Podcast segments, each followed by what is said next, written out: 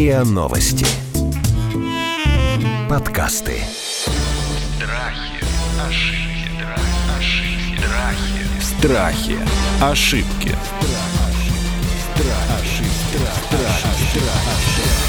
Здравствуйте, это подкаст «Страхи и ошибки». Меня зовут Наталья Лосева. В этом сезоне мы говорим и о страхах, и об ошибках. И не просто их разбираем, но вот ищем рецепты, понимаем, как с ними справляться. Сегодня мы говорим о страхе потерять работу после пандемии. Ну, наверное, если выстроить ранжир каких-то страхов, то мы поймем, что после страха заразиться, а может быть и выше даже, стоит страх от того, что будет с нами. Как мы будем работать, как мы будем жить, на что мы будем содержать свою семью, как изменится наша карьера. Я считаю, что у меня сегодня очень яркие. Лучший из всех возможных собеседников — это Алексей Захаров, основатель сервиса по поиску работы и подбору сотрудников Superjob, вообще, наверное, один из таких самых ярких последовательных экспертов. И Наталья Токарская, экс-HR-директор, экс-коммерческий директор банка группы «Ашан», который работает в России. И сейчас практикующий карьерный консультант и блогер, то есть человек, который не теоретик также, а очень-очень-очень практик. Здрасте, коллеги. Добрый день. Друзья, смотрите, я анализирую то, что говорят люди и пишут в чатиках. Мне кажется, что сейчас вот самый вообще правдивый, честный и точный срез настроения — это чатики. Домовые, школьные, поселковые, какие угодно. И вот я вижу, как постепенно разговоры о проценте заразившихся или заболевших погибших или умерших сменяется на разговор о том, с чем мы выйдем из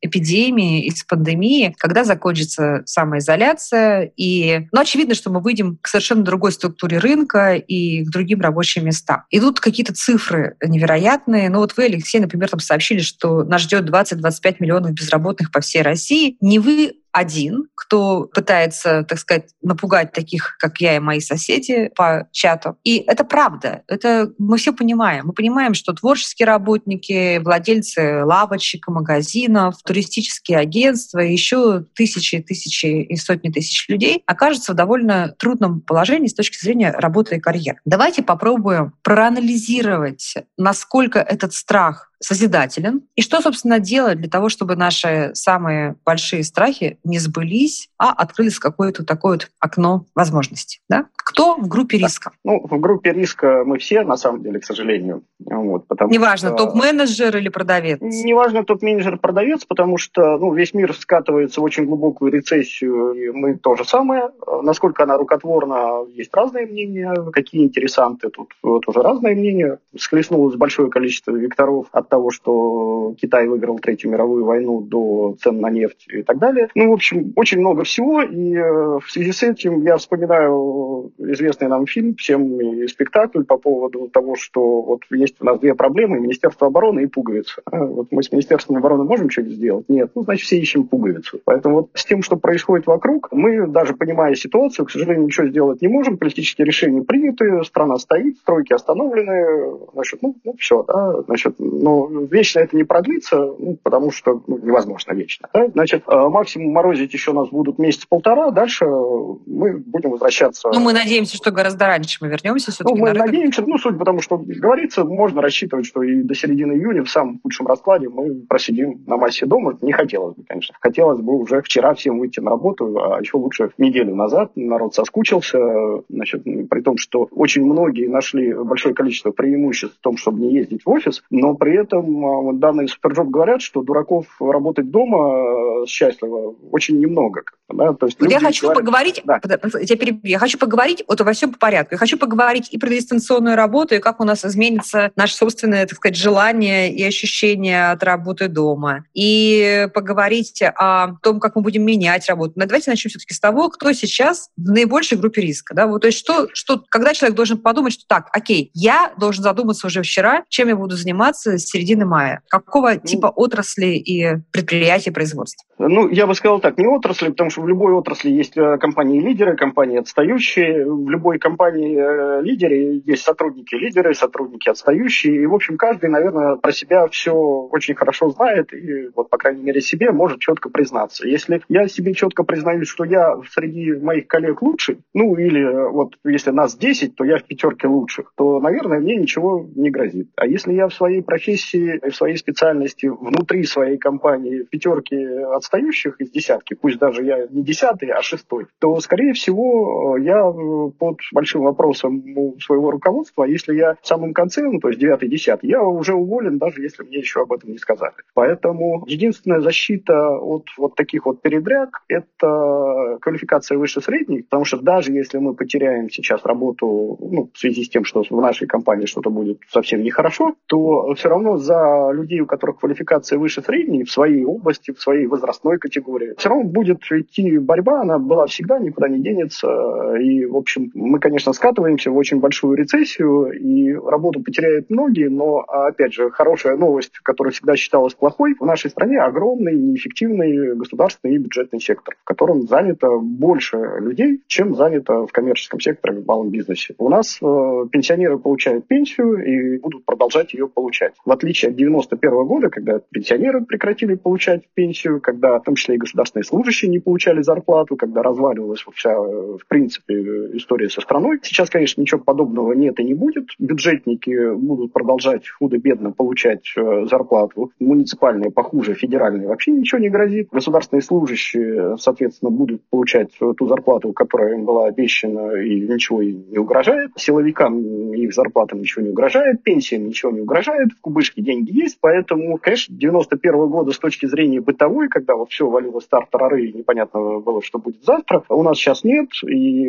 экономика, конечно, очень сильно схлопнется, но мы всегда сможем у наших друзей, которые работают в госсекторе, у чиновников, у врачей, у учителей перекинуться до зарплаты, занять чего-нибудь. Значит ли это, сразу уточню, значит ли это, что эффективные менеджеры из малого и среднего бизнеса могут сейчас претендовать, составить конкуренцию бюджетникам, например, государственным служащим прийти гораздо более эффективные, жадные до работы и так далее? Ну, где-то да, где-то нет. Ну, то есть, если мы говорим о, непосредственно о менеджерах, да, ну, все-таки малый бизнес и средний даже бизнес и государственная служба – это очень-очень разные истории. И какой-нибудь да, региональный министр, чего угодно, или руководитель отдела, хороший руководитель отдела в федеральном министерстве, как менеджер, может часто дать 100 очков вперед руководителю крупнейшего среднего бизнеса. Да, потому что у этих людей есть представление о том, что такое регулярный менеджмент, о том, что такое надо, о том, что такое вовремя, о том, что такое регламент, о том, что такое KPI, не говоря уже о директорах департаментов да, федеральных министерств, которые, ну, вот из тех, с кем я знаком лично, это очень высококвалифицированные люди, которым, ну, можно доверять крупнейшие корпорации. То есть, Поэтому, скорее наоборот. Да, наоборот, если госслужащий, например, с уровня начальника отдела федерального министерства уходит в средний бизнес, то с очень большой вероятностью он знает все вокруг, он знает отраслевую специфику, он знает людей в отрасли, он имеет доступ к финансированию. Мы сейчас не говорим про совсем неформальные вещи, да, коррупцию, что-то такое. Нет, просто у человека широкий кругозор, он много с кем знаком, он умеет налаживать социальные связи. Скажи, пожалуйста, а время сейчас для такого сотрудника подумать о том, чтобы рискнуть и уйти с гарантированной зарплаты чиновника ну, если он а, понимает, в турбулентный... Да, он, ну, в турбулентной нет, но если он четко понимает, а зачем он уходит, то, конечно, время кризиса рождает всегда новых миллиардеров, и у нас появятся обязательно сейчас новые миллиардеры, старые многие Какие схлопнутся. прекрасные слова. Ну, это всегда рождает, поэтому, значит, для кого-то это время возможностей, для тех, кто сейчас вот третью неделю вместо того, чтобы смотреть сериалы, учится э, в первую очередь тому, чему он хотел учиться раньше, но не было времени, может быть, да? потому что благо времени много и, и книжки почитать, и онлайн какие-то курсы пройти системные. С твоего позволения, первый совет, я хочу его подчеркнуть сейчас, да, что если ты сидишь дома без работы, так уже получилось, например, твоя работа зависит там, от присутствия в офисе, в магазине и так далее, посвятить это время обучению, каким-то курсам, да, даже если это там не системные курсы, а какие-то просто книжки развивающие. Ну да, знаешь, такой, может, там потом вырезать старый анекдот, когда девушка спрашивает одна какого-то коуча, а вот я без работы, что мне делать? Он говорит, качай попу. В любом случае пригодится. Да? Поэтому, значит, либо спортом занимаемся, да, либо мы что-то читаем, а еще лучше и то, и другое, потому что, значит, для того, чтобы хорошо учиться, нужно кровообращение в мозгу хорошее. Просто психологически себя держишь в курсе. Наталья, а вы бы сейчас советовали уже рассылать резюме тем людям, которые остались без работы? Ну, просто, например, они понимают, что фактически все там, их маленькая туристическая фирма, скорее всего, умирает, и нужно искать себе работу. Вот сейчас время или сейчас бессмысленно рассылать резюме? Ну, я думаю, что всегда нужно прежде всего смотреть на экономику и смотреть на то, куда он будет рассылать это резюме. То есть понятно, что если он находится в туризме и он рассылает в другую туристическую компанию, то это маловероятно. То есть ну, первый шаг, что нужно сделать, понятно, это проанализировать, куда пошло внимание людей и что они сейчас делают. Ну, условно, был вопрос до этого по отраслям. Понятно, что весь онлайн-сектор, он процветает. У меня, допустим, хорошая знакомая работает в одном известном онлайн-кинотеатре на топ-позиции, она собиралась до этого кризиса набирать себе команду там 5 человек, сейчас она набирает 10. Ну, то есть, а, mm. который нужно себе задать, это посмотреть, какие отрасли, наоборот, набирают, они есть. Это то есть есть вакансии, да? На самом конечно. деле это есть вакансии. Конечно, конечно, есть так. вакансии, просто они перераспределились. Ну, понятно, что есть отрасли, которые вообще почти не затронулись хотя бы до сегодняшнего момента, например, какие-то IT-поддержка, например, или все, что касается онлайн всевозможных сервисов, что делают люди? Играют в игры, смотрят онлайн э, кинотеатры, онлайн обучение, пожалуйста, тоже. Mm-hmm. Поэтому ответ на вопрос, стоит ли искать людям, которые уже потеряли работу, ну, для меня очевиден, что да, что они теряют, они уже находятся без работы. Ну, как бы, если у них уже ее нет, то очевидно, что нужно искать. Другой вопрос, что нужно подумать про так называемые переносимые навыки. То есть, Это что, расскажите подробнее. А, ну, условно, я был в онлайн-туризме, например, и что я делал? Ну, обычно проблема людей, которые переходят из одной сферы в другую, в том, что они думают, что их узкую профессию больше нельзя применить нигде. И что нужно сделать, это вот эту узость, ну, как бы убрать. И, допустим, если я условно организовывал какой-то онлайн-процесс, то перестать концентрироваться на том, что я организовывал именно онлайн-процесс, например, туризма, да, и подумать о том, что будет переносимым навыком. Например, организовывать процесс, где еще этот процесс я могу организовать. Ну, это как бы самый первый шаг. Поэтому ответ на вопрос, я считаю, что да, но более того, я думаю, не только те, кто уже работу потерял, если, допустим, сотрудник до этого был не удовлетворен своей работой, был не удовлетворен, допустим, ситуацией в компании, то я не вижу предпосылок к тому, чтобы в кризис это улучшилось. А, на Суперджобе количество объявлений о вакансии сократилось процентов на 40 за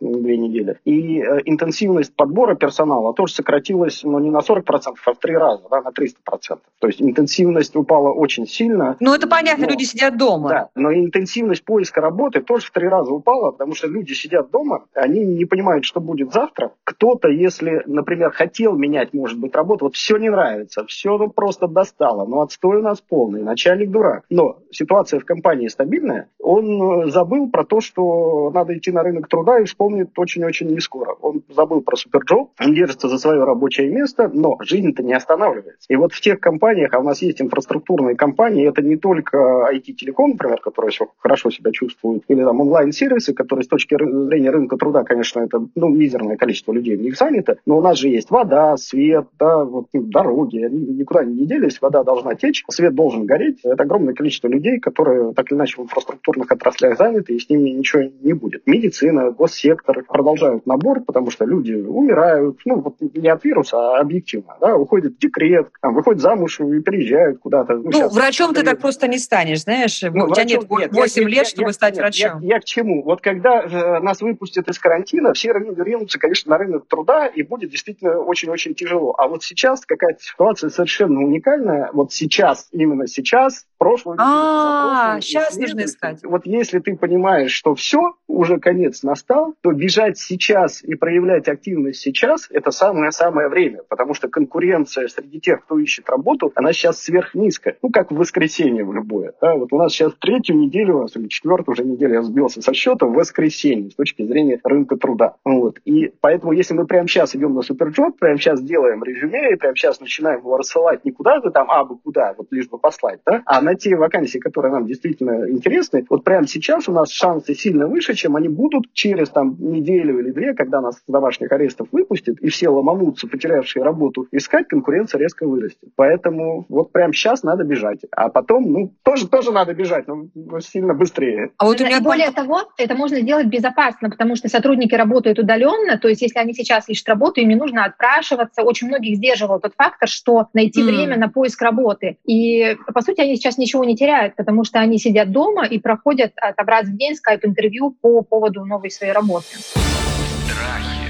ошибки. Страхи, ошибки.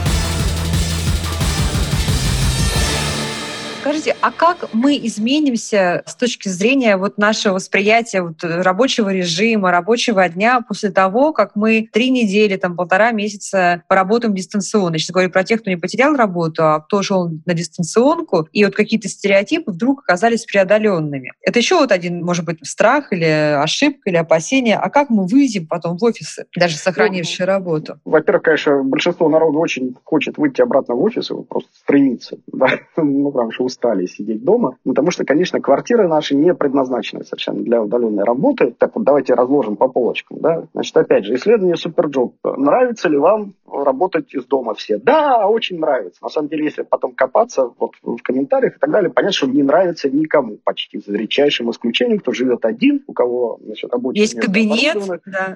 Да, и, значит, и сам по себе человек интроверт, вот ему нравится из дома. Всем остальным нравится не ездить на работу. При этом работать из дома, да ужас-ужас. Но ни у кого же дома нет оборудованного значит, кабинета, где бы стояло 4-5 компьютеров с хорошей связью. Да? В лучшем случае у людей дома был один ноутбук или там старенький десктоп. У огромного большинства, если человек не программист там, или не дизайнер, а то и вообще никаких девайсов дома не было, за ненадобностью все давно ушло в телефон. И конкуренция значит, с детьми сейчас еще. Надо же конечно, детям значит, нас, Да, нас перевели на удаленную работу. Маму, папу и двоих детей на удаленное обучение, как минимум. Это хорошо, если так, да. А у меня, ну, у некоторых друзей, ты знаешь, есть 10 детей, у некоторых 7, а компьютер-то ну, дома всегда один, такой вот, ну, так, на всякий случай. Соответственно, значит, к этому компьютеру нужен доступ папе, маме и, значит, остальным семерым в одно и то же самое время, потому что одного математику, другого литературу, третий детский сад и так далее. Понятно, что, значит, в абсолютном большинстве случаев сейчас, что онлайн-обучение, что онлайн-работа, ну, это тяжелые испытания для всей семьи, скандалы, значит, дележ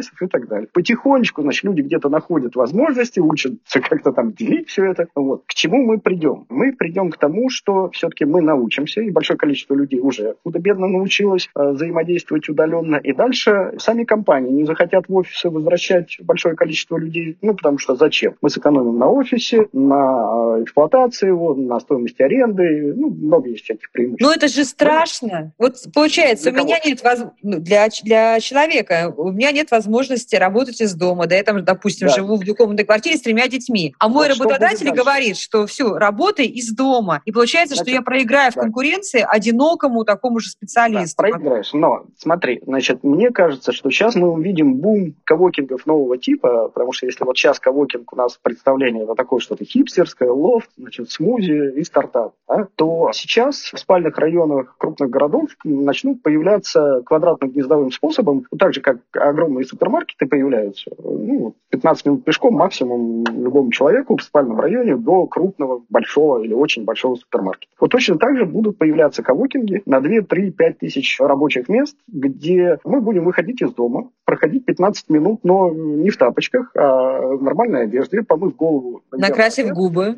Накрасив губки, да, выгулить новый наряд. Будем приходить за свое рабочее место, которое нас там ждет арендованное в долгую, или будем просто приходить, когда нам нужно, если нам реально нужно час-два поработать и занимать рабочее место не арендованное в долгую, да, а арендованное в короткую на час, на два. Там же будут фудкорты, значит, там же хорошая инфраструктура какая-то еще, возможно, детские сады какие-то при этом, да, ну, такие вот начнут развиваться. А рабочее место, если в долгую, то для нас будет арендовать наш работодатель. Если в короткую мы будем приходить работать сами, потому что тип занятости не для всех, но для процентов 10-15 э, людей очень сильно изменится. Ну, например, если раньше менеджер по кадрам приходил э, на работу 5 дней в неделю, а реально это небольшая компания, и кадровый учет занимал один день, может быть, раз в две недели, ну так вот, если компактно все собрать, то зачем сейчас приходить? Не буду. И э, мы будем нанимать исключительно функцию кадрового учета и перестанем нанимать человека. Многие уже так делали, но далеко не все. То есть это стереотип. Надо ходить на работу. Наталья, а как вы считаете, вот что будет с мотивацией людей, которые вдруг после вот этой изоляции вырываются и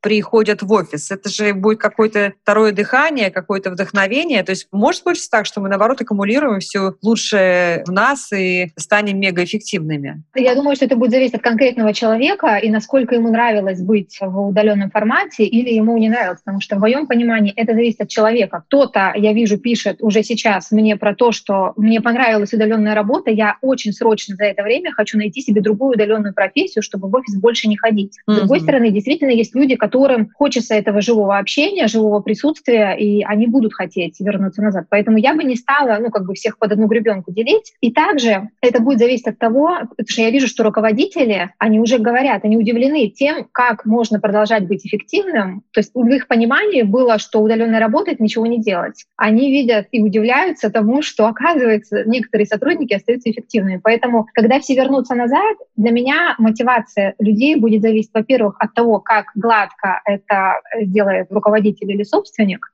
Потому что вошли мы очень, скажем так, быстро да, в эту ситуацию удаленной работы. И это будет зависеть от того, насколько он будет гибок, а принимая во внимание эффективность сотрудника и его желание продолжать работать удаленно или нет. Но во всяком случае, что совершенно точно, это желание работать или просьбы работать удаленно от некоторых сотрудников не будут восприниматься так дико, как могли бы быть восприняты до этой ситуации. И, Хорошо, возможно, это... это станет даже конкурентным ну, преимуществом для некоторых компаний. В чем? Ну, не то, что возможно, а обязательно станет. А, что, что они могут, э, могут позволять какое-то время работать дистанционно. Ну, как бенефит определенный. Ну, ну для меня, как человека, человека, живущего на два города, это, например, было бы, конечно, идеально. Хотя я, конечно, вот я про себя, знаешь, я очень коллективное существо, мне нравится приходить в редакцию, и я там скучаю по своим коллегам, и мне это не вдохновляет меня их отсутствие. Ну, но это не про вас, Наталья. Вы всю жизнь удаленно так или иначе работаете. Ну, наш, Неправда. Наш... Я очень люблю редакцию. Я это, очень другой, люблю. это другой вопрос. Но когда вас в редакции нет, вы все равно пашете точно так же, как будто вы, вы Это правда. У нас нет, да. В моей профессии вот. нет понятия завершившегося рабочего дня. Да. Это правда. Это, кстати, Поэтому тоже очень есть... интересный момент. Может быть, как раз вот сейчас очень хорошая ситуация для того, чтобы пересмотреть вот свою гигиену трудовых отношений. Может быть, нужно и работодателя наказывать, самим людям постараться как-то, ну, пойти там, не знаю, на 10% или на 15% меньшую зарплату, но зато хоть чуть-чуть защищенным. Потому что сейчас как раз больше всего в страхе те люди, которые совершили когда-то ошибку в том, что не устроились должным образом, не нашли работу, которая хоть как-то в чем-то их защищает или гарантирует. Может, как раз и хорошо какой-то гигиенический душ сейчас произойдет с нами? Ну, каждый раз при каждом кризисе, который я уже, в принципе, вижу четвертый или пятый за свою трудовую деятельность, происходит все одно и то же. На самом деле, трудовой кодекс российский очень жесткий и стоит на страже сотрудника, причем совершенно неважно, он официально трудоустроен или нет, потому что наличие, сам факт работы, он легко доказывается. И я часто критикую наше Министерство труда в целом,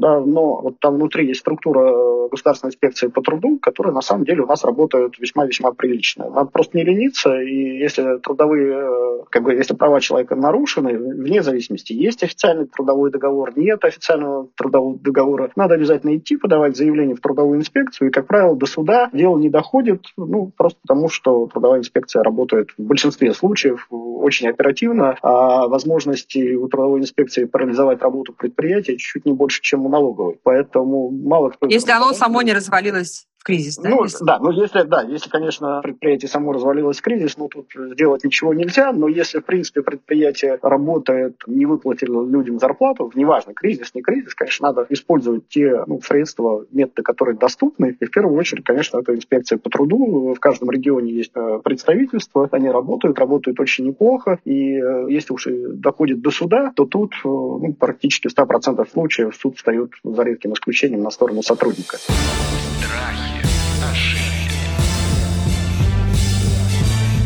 Страхи. Ошибки. Вопрос к Наталье. Наталья, вот смотрите, сейчас к вам наверняка придут люди с такой постановкой вопроса. В ситуации турбулентности, там, кризиса, каких-то перемен, лучше пойти вот за этой синицей в руках, и пусть это будет синица в руках там, с неофициальным э, оформлением, или, например, проект на 2-3 на месяца. Или все таки искать работу сейчас, пользуясь переменами, с какой-то более или менее понятной перспективой и защищенностью. Вы бы, что вы будете советовать? Я никогда не советую какие-то краткосрочные решения, это просто против моих принципов, поэтому ну, как бы, очень равных я за то, чтобы иметь некий долгосрочный карьерный план. Понятно, что сейчас он будет меняться и он может быть э, поставлен под вопрос, но тем не менее я за то, чтобы думать на перспективу и в этой связи позиционировать себя лучше на фоне других кандидатов для того, чтобы ну, добиться этой цели. Поэтому я, я не люблю какие-то краткосрочные непонятные решения, потому что они портят потом в долгосрочной перспективе карьерную историю для человека. Даже, Даже если... Нет, а если сейчас вообще вот нет работы, да, человек э, работал в туристическом агентстве, да, как мы сегодня с вами говорили, или там в маленьком магазине, или ресторанчике, который прогорел, закрылся. У него сейчас вообще нет работы. Ему предлагают на два месяца работу там за какие-то нормальные деньги, условно говоря, за 100 тысяч рублей, но на два месяца и конверте. Нет, ну если у него нет выбора и у него нет никакой финансовой подушки, то понятное дело, что он э, в любом случае будет это принимать. Я скорее говорю про, ну, как бы такой среднестатистического соискателя, который не оказался вот прямо сейчас э, там с нулем э, и имеет два выбора ну, то, что ситуация, которую сейчас я услышала, она, ну, как бы достаточно однозначна, потому что если у меня нет денег и нет зарплаты, то я, и у меня есть одно предложение, хотя бы понятно, я выбираю его. Но если мы говорим про некий выбор, у меня есть и это предложение, и другое, то понятно, что мы выбираем, ну, скажем так, более, более э, долгосрочное, в котором, может быть, мы не до конца уверены даже, с точки зрения того, соответствую ли я позиции. Какие отрасли имеет смысл идти и пробовать себя, если вы прежде в них не работали, но, как вы говорите, вот я имею какие-то смежные навыки и понимаю, что теоретически я в этой отрасли мог бы себя проявить, даже если берут на позицию ниже. Вот какие отрасли, по э, вашим прогнозам, имеет смысл идти, потому что в них есть какая-то перспектива роста и стабильности? Да во всех отраслях есть перспектива роста. Я бы вот так вопрос не ставил ну, категорически, ну, потому что мы же не можем списать туристическую отрасль. Ну, вот сейчас все закончится, она будет восстанавливаться, восстанавливаться достаточно быстро. А вот те, у кого было какое-то производство, да, какие-то площадки, цепочки поставок, значит, вот, вот этим хуже всего, потому что порвались все цепочки, где-то не отданы кредиты, где-то конфисковали оборудование, за которое ты не расплатился, оно было в лизинге. Вот здесь вот людям в среднем бизнесе, в каком-то в таком тяжелом среднем бизнесе, связанном с производством, с логистикой, значит, а вот очень тяжело будет подняться. А туристический бизнес, ну, отель никуда не делся. Турагентства, они там, весной собирались, осенью разбегались и полгода отдыхали, так или иначе. Просто сейчас все это на сезон накладывается, на туристический. В этом плохо. Как бы, да? Если бы все это у нас было, ну, не знаю, началось бы в октябре, да, туристическую отрасль не заметил бы всего этого. Вот. Поэтому нет ни перспективных отраслей. Есть компании, которым совсем нехорошо. Да? вот. Но все будет подниматься. Умирать никто не собирается, поэтому я бы не ставил вопрос о перспективности отраслей. Наталья, по какому признаку понять, что в эту компанию сейчас не надо соваться, что она находится там в стадии умирания или она не выползет из кризиса? Вот у нее нет вакансий сейчас на суперджоп, все очень нехорошо. У нее сейчас есть вакансии на суперджоп, ну даже смотрите, вот... Алексей, ваша, нет, ваша смотри, позиция нет, нет, нет, смотри, вот классический пример сеть Теремок, да, интервью, прозвучавшее Михаила Гончарова, их руководителя, что огромное количество людей без работы, и все стоит, вот вообще все. Но у Теремка есть вакансии на суперджоп, потому что все это стоит, но жизнь не закончилась. И, конечно, десятки тысяч людей у них не работают, но подбор идет, потому что они все равно что-то делают. Они, ну, то есть ты же не можешь все раз и вот всех убить как-то, да? Поэтому, если про стабильность, действительно, если в настоящий момент, вот сейчас компания, неважно, на суперджоп или нет, продолжает подбор персонала, ну, значит... Хорошо, отлично. Признак услышали. Я все-таки хочу, чтобы Наталья еще нам рассказала про те признаки, которые являются позитивными с точки зрения знаков стабильности компании, либо, наоборот, негативными. Ну, основной признак — это проанализировать какую-то экономическую составляющую, понять, пользуются ли люди услугами в этой конкретной компании или нет. Ну, условно, продолжают ли люди потреблять еду, или продолжают ли люди играть в компьютерные игры, или учатся ли они онлайн. Ну, достаточно, я сейчас говорю достаточно примитивным языком, но именно для того, чтобы э, любой среднестатистический человек мог задать себе вопрос, хотя бы по этому принципу проанализировать. Ну, условно, производит ли эта компания, не знаю, там, маски медицинские для людей. Я очень сильно утрирую, но элементарно, ну, как бы поразмышлять логически. Это раз. Два, ну, в моем понимании, тем не менее, есть отрасли, которые более перспективные или нет. Вот 10 лет назад у меня, допустим, а, был сотрудник в там, бизнес-тренер, который решил, что он пойдет в IT, потому что это более перспективно 10 лет назад. И он не прогадал, да, он сейчас там старший разработчик в Яндексе. Ну, то есть, как бы при прочих равных есть, ну, как бы некоторые движения, ну, скажем так, предзапущенные, да, что ли. Это все, что касается IT, это будет развиваться, куда мы не денемся. Биотехнологии будут развиваться, там роботехника будет развиваться, да. Понятно, что а, человек из книжного магазина вряд ли вот так сразу себе увидит там где роботехники, но, тем не менее, ну, как бы мы смотрим на экономику, смотрим на то, что будет происходить. Психология будет развиваться. Я читала недавно исследование, смотрела вот эту взаимосвязь. А, уже там во Франции увидели, что, например, а, сейчас все будут покупать питомцев, потому что у людей возникнет депрессия, и они будут там очень много покупать себе там кошек, собак и прочее. То есть ветеринарам и зоомагазинам будет неплохо? Ну, в бухгалтера, в бухгалтера идти не стоит точно. Вот что можно сказать, да, в учителя иностранных языков я бы тоже не ходил, ну, потому что коробочка у нас в кармане, у каждого переводит уже 100 пар языков туда-сюда сильно лучше, чем среднестатистический вузовский преподаватель языка, про школьного не говорит. Да? Поэтому есть, конечно, какие-то профессии в целом, которые находятся в зоне риска, те же самые водители. Вот все это сейчас подстегивает развитие беспилотного транспорта, и какие-то эксперименты беспилотные, которые планировались проводить через год, через два, через три, уже сейчас идут, ну, потому что появилась возможность выпустить беспилотники на улице без опаски европейских европейских городах или в американских. Поэтому очень много сдвинулось. Нужно ли идти на позицию или две ниже, чем на том месте, где ты находишься сейчас? Если ты понимаешь, что там твоя отрасль будет переживать тяжелые времена, но есть возможность перейти в другую отрасль, но на пару позиций ниже и там процентов на 30 зарплаты ниже тоже. Так никто не делает никогда. Ну, я, я бы так вот не обобщала. Если у тебя есть выбор двигаться в своей отрасли, ничего не теряя, или переходить в другую отрасль с потерей и позицией денег, так никто никогда Нет, не если делает. ты понимаешь, что твоя отрасль находится, или, или там твое конкретное дело в этой отрасли находится сейчас в не самом лучшем, э, так сказать, Нет, тебя, развития. Если тебя уволили и у тебя нет выбора, конечно, ты идешь на две позиции, на сто позиций ниже в чернуху работать. А если выбор есть, никто никогда не опускается по деньгам. Ну, просто человеческая природа такая. Мы можем советовать. Даже Наталья. если ты идешь и делаешь это временно, ты параллельно, ну, потому что если ты был, э, вопрос поставлен как на две позиции ниже, это означает, что это была руководящая позиция. Когда мы говорим про руководящую позицию, кстати, я очень, меня тоже это смущает, когда руководитель идет на неруководящую позицию. и Ну, не совсем так, друзья, не совсем так. Ты можешь быть начальником департамента в какой-то в маленькой компании, а пойти на начальника отдела в большей компании с большей Ну, перспективой это, роста. это же, не, Я это же знаю- не понижение, это повышение всегда. Однозначно, или даже повышение, да. М, то есть, если ты переходишь из маленькой компании в большую, на позицию ниже, это повышение. Ну, это не на позиции, это не позиция ниже, просто она называется по-другому. Но ты был генеральным директором там, ВП Васи Пупкина, а стал начальником департамента, не знаю, в «Газпроме». Ну, очень, кла- очень классно, да. Время ли сейчас начинать свой маленький бизнес? Да, если есть понимание, что вот, вот прямо сейчас есть потребность в чем-то, и ты можешь это делать, ну, конечно, да, супер, конкуренция низкая, как бы ты что-то можешь, что сейчас востребовано, шить маски. Ну, что я вижу, очень многие, так как я очень много делаю в онлайн, то что я вижу, очень многие обращаются за тем, чтобы начать свои проекты в онлайн. Те же самые проекты, которые были в офлайн, но в онлайн. Очень многие пытаются переориентироваться, ну, по крайней мере, попробовать. А как это будет, почему нет? Это человек ничем не рискует, по сути. Ну, конечно, под лежачий камень коньяк не течет вообще никак, поэтому надо что-то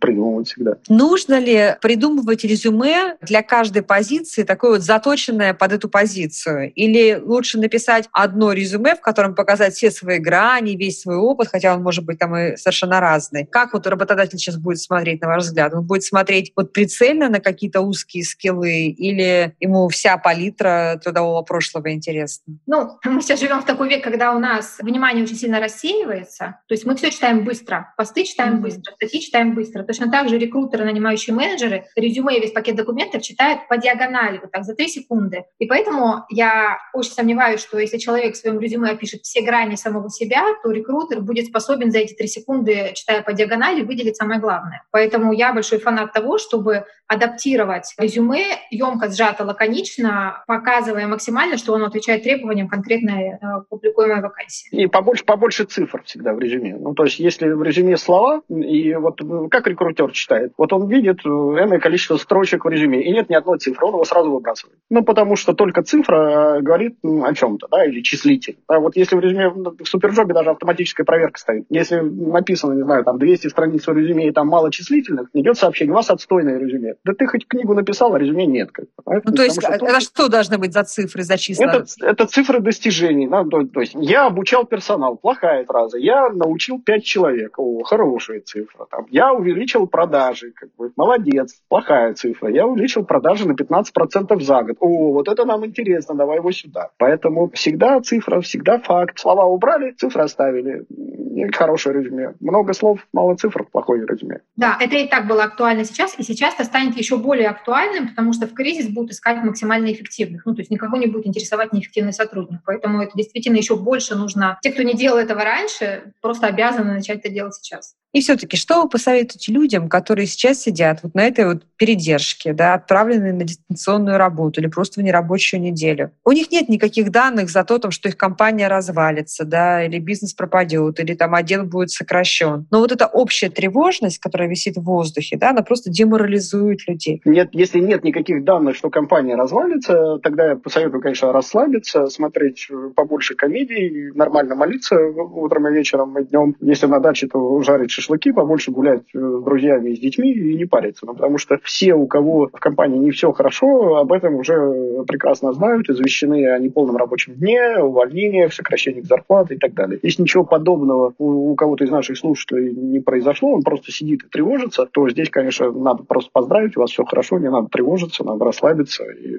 получать удовольствие просто от того, что происходит, платится зарплата, значит, все хорошо. Вот я на этих прекрасных словах, друзья мои, хочу наш эпизод завершить, потому что, мне кажется, самое главное, да, что если вам еще ничего не объявили, все равно, не зная, что делать, не делай ничего. Молись, ешь, живи, гуляй, образовывайся, читайте побольше, нас, да. наслаждайтесь тем периодом, который... Потому что любой опыт, на самом деле, он всем нам очень полезен. Да? Любой опыт. И вот надо, наверное, сейчас действительно расслабиться, насладиться моментом, если вы еще не чувствуете в себе сил прыгать турбулентность или нет знаков, которые говорят вам о том, что вы должны бежать. Друзья, мы говорили сегодня о страхе потерять работу после пандемии, о том, что будет с нами, с рынком труда после того, как мы все благополучно, надеюсь, выйдем из нашей самоизоляции. Мы это обсуждали с основателем сервиса по поиску работы и подбору сотрудников Superjob Алексеем Захаровым и с Натальей Токарской, которая была когда-то HR-директором в очень крупной компании, а теперь практикующий карьерный консультант. Слушайте подкаст «Страхи и ошибки» и не бойтесь. Страхи, ошибки, страхи. Ошибки.